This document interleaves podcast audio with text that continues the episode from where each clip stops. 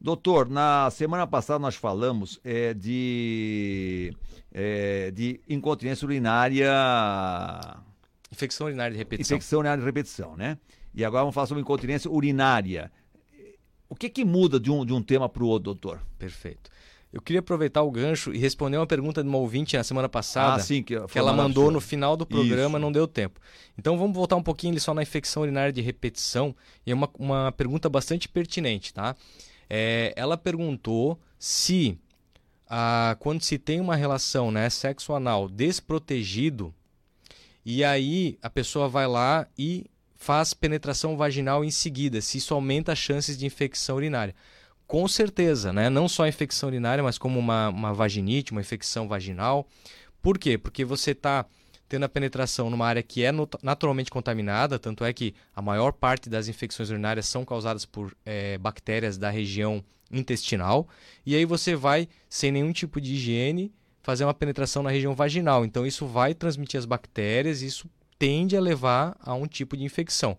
Então o correto seria é, a pessoa, né, o homem usar o preservativo, né, e aí quando ele for ter a relação vaginal, ele trocar o preservativo. Ah, mas eu sou casado, ok? Então use o preservativo para ter a penetração anal e quando vai ter a penetração vaginal, tire o preservativo.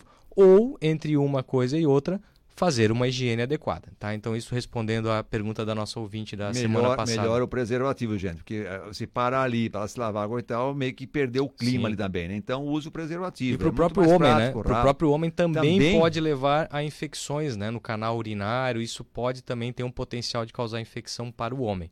Então tem que tomar cuidado, gente.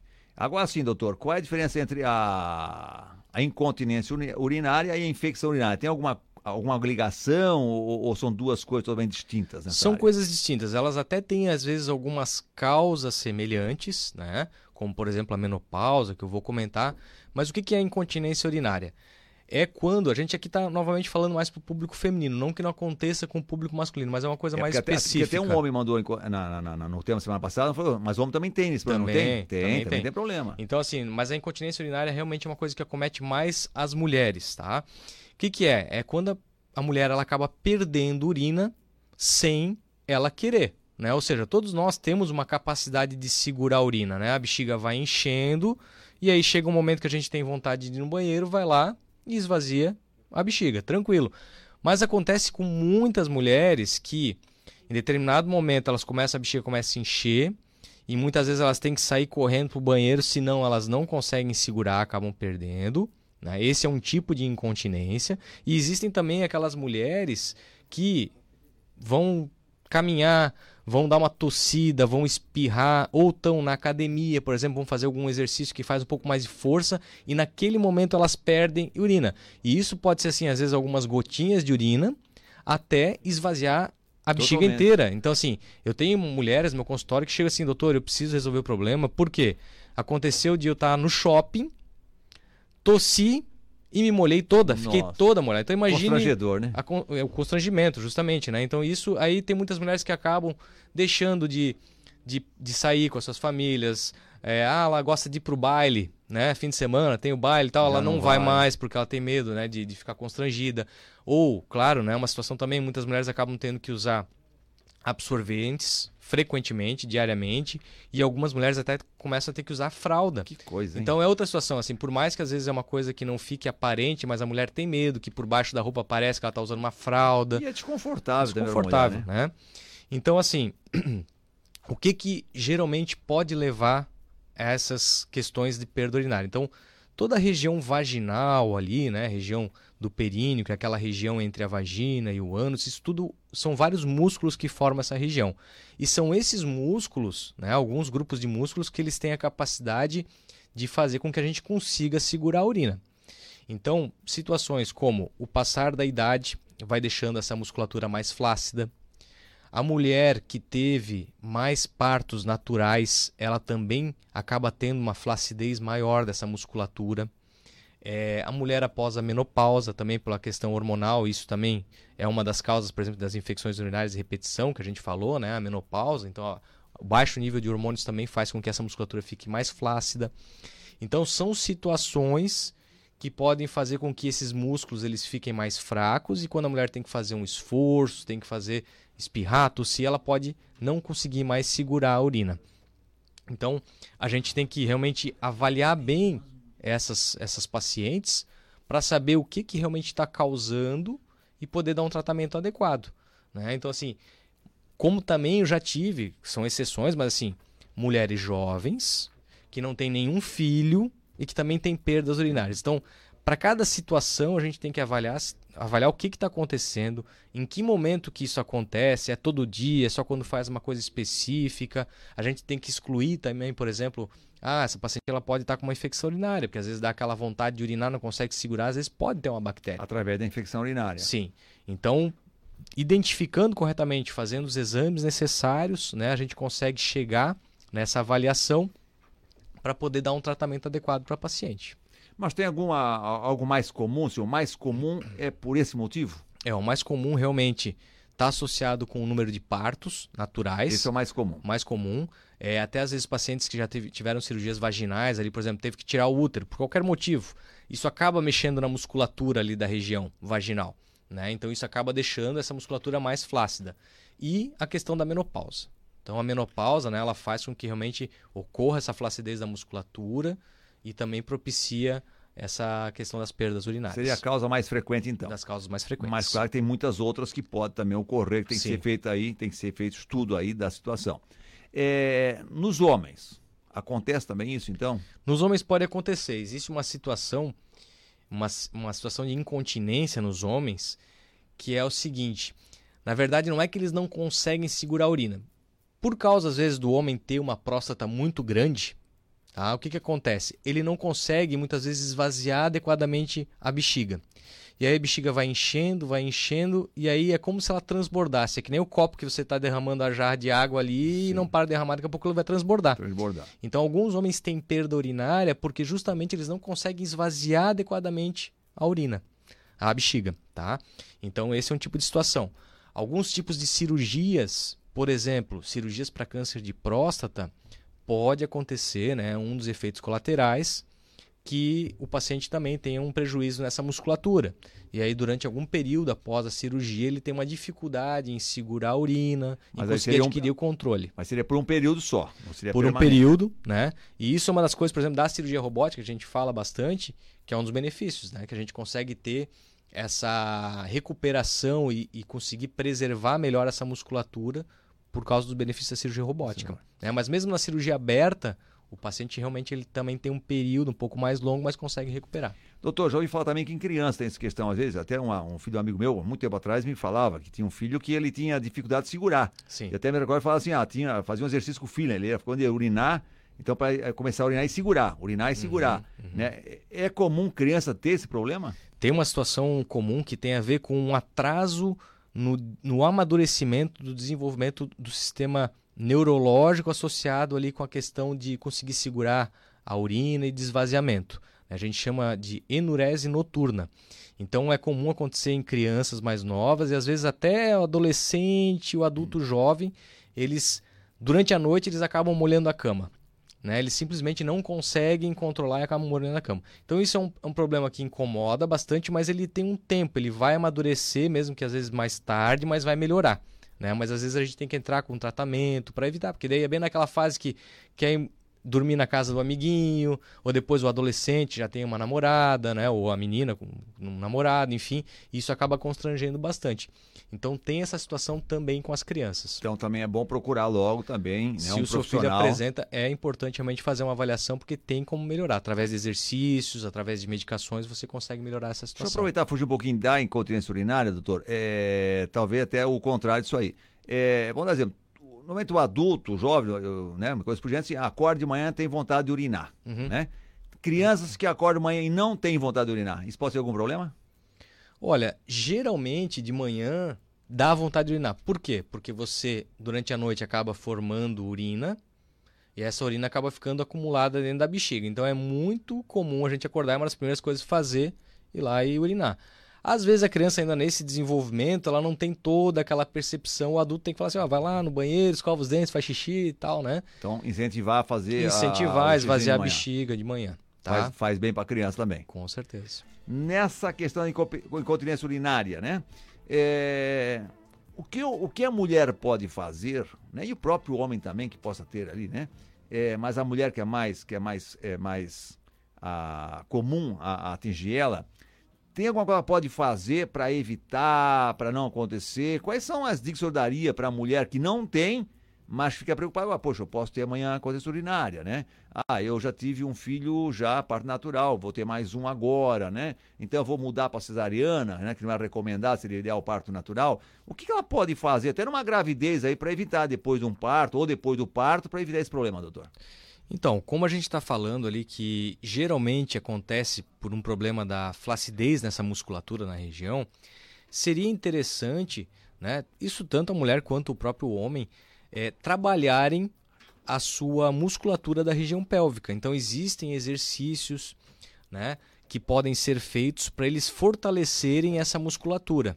É, e existem profissionais também que trabalham só com isso. Existem aqui em Blumenau é, excelentes fisioterapeutas pélvicas né, que fazem toda essa parte da, de fortalecimento e trabalho dessa musculatura da região do assoalho pélvico para diferentes problemas, não só, por exemplo, para incontinência urinária, mas, por exemplo, mulheres que têm dor na relação sexual, uma situação que a gente chama de vaginismo, é, nos homens também, muitas vezes tem problemas relacionados aí com é, disfunção erétil, com problemas de ejaculação, então também para essa área acaba trabalhando. E essa musculatura ela é muito importante para todos esses aspectos.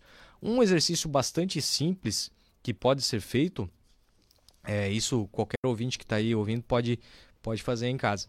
É, a gente faria a contração da musculatura como se a gente estivesse querendo trancar, segurar a urina. A gente começa a urinar e aí segura a musculatura para parar de urinar. Então essa essa musculatura que a gente contrai, você pode fazer durante o dia, faz aí umas 10 vezes, tenta segurar uns 5 segundos cada vez e vai fazendo ao longo do dia. Então isso quando for urinar, então. Quando for urinar, ou. Ou mesmo sem vontade mesmo de urinar. sem vontade de urinar. Você faz, a contração, a contração dessa musculatura como se fosse na hora que quer segurar a urina. Né? Então, trabalhando essa musculatura é um exercício dos mais básicos, mas é um exercício que ele ajuda bastante. Então, fortalecer essa musculatura. Ah, eu vou ter filhos, eu quero ter parto normal. Ótimo, faça e já faça esse preparo da musculatura, um exercício já antes de você ter o parto, né? Porque depois a sua recuperação também ela vai ser mais rápida. Ah, também ajuda na recuperação, também, indiferente claro. da incontinência urinária, então também vai ajudar na recuperação, a mulher vai retornar ali essa musculatura toda, né? Tem a parte vaginal ali que tem, ocorre a dilatação, tudo, mas se a mulher trabalha isso antes e depois também faz um processo de trabalho, ela vai ter uma recuperação muito melhor e ela pode também estar tá evitando problemas mais para frente. Né? De maneira ah, simples, doutor, então é um exercício relativamente simples é, e que pode sim né, ajudar Contribui realmente bastante. preventivamente. E tanto é que muitos pacientes, né? É, como é que a gente trata depois que a gente tem um diagnóstico, por exemplo, desse problema? Então, dependendo da situação, você pode ter medicamentos que você usa, pode ter fisioterapia, que a gente recomenda para muitos pacientes, e até situações em que a gente faz cirurgia para melhorar, vamos dizer assim, fortalecer aqueles músculos ali que estão que fracos. Então, e pode ser um desses tipos de tratamento ou uma associação deles. Junta lá a medicação com a fisioterapia, faz uma fisioterapia, a fisioterapia não funcionou, você vai para a cirurgia. Então depende muito do grau do, do quadro de incontinência. Então eu sempre recomendo para essas pacientes, né? A gente geralmente tenta fazer faz as tentativas menos invasivas e naquelas pacientes em que realmente não conseguimos resolver ou melhorou pouco, a gente acaba muitas vezes tendo que fazer uma cirurgia ali. É isso que eu ia perguntar agora. Nesse caso especificamente, né? Qual seria o tratamento, né? A pessoa está com continência urinária, né? Procurou o senhor, doutor, estou assim, a minha situação é essa. Porque tem desde, como falou, desde apenas umas gotinhas até a pessoa soltar, esvaziar toda Sim, a bexiga ali claro. nesse momento. Então, cada caso é um caso. Mas é, tá com problema, né? Uhum. Qual é o procedimento? O que a mulher faz? Em primeiro lugar, é procurar então um profissional. Procura o profissional, o profissional vai avaliar, vai conversar, vai tentar identificar as possíveis causas. Ele vai sempre solicitar exames, que geralmente são desde exames de urina, um ultrassom dos rins, da bexiga, para ver se tem alguma alteração ali anatômica. E existe um exame que a gente faz, que é muito importante, que chama estudo urodinâmico.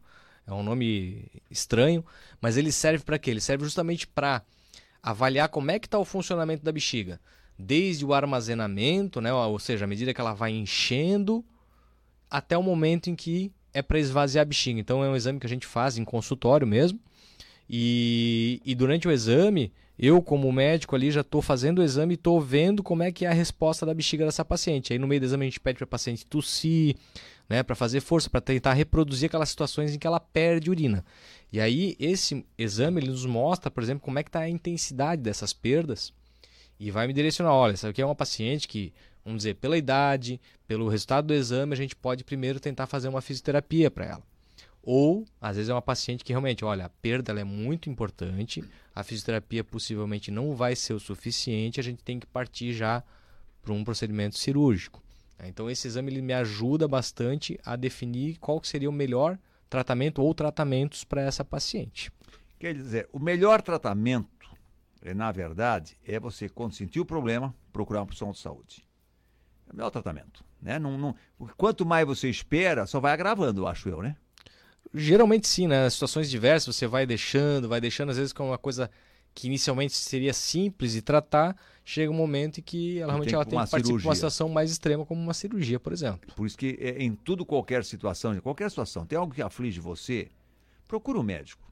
Não, não tem que ter vergonha de médico, né? O médico está lá, é, é, é, o que se passa no consultório fica entre o profissional e o paciente. Né? Eu estava vendo um documentário ainda e em determinado momento ele fala sobre é, as pessoas ficam se preocupando com as suas doenças e tal, e isso acaba atraindo mais doença, mais problema, né?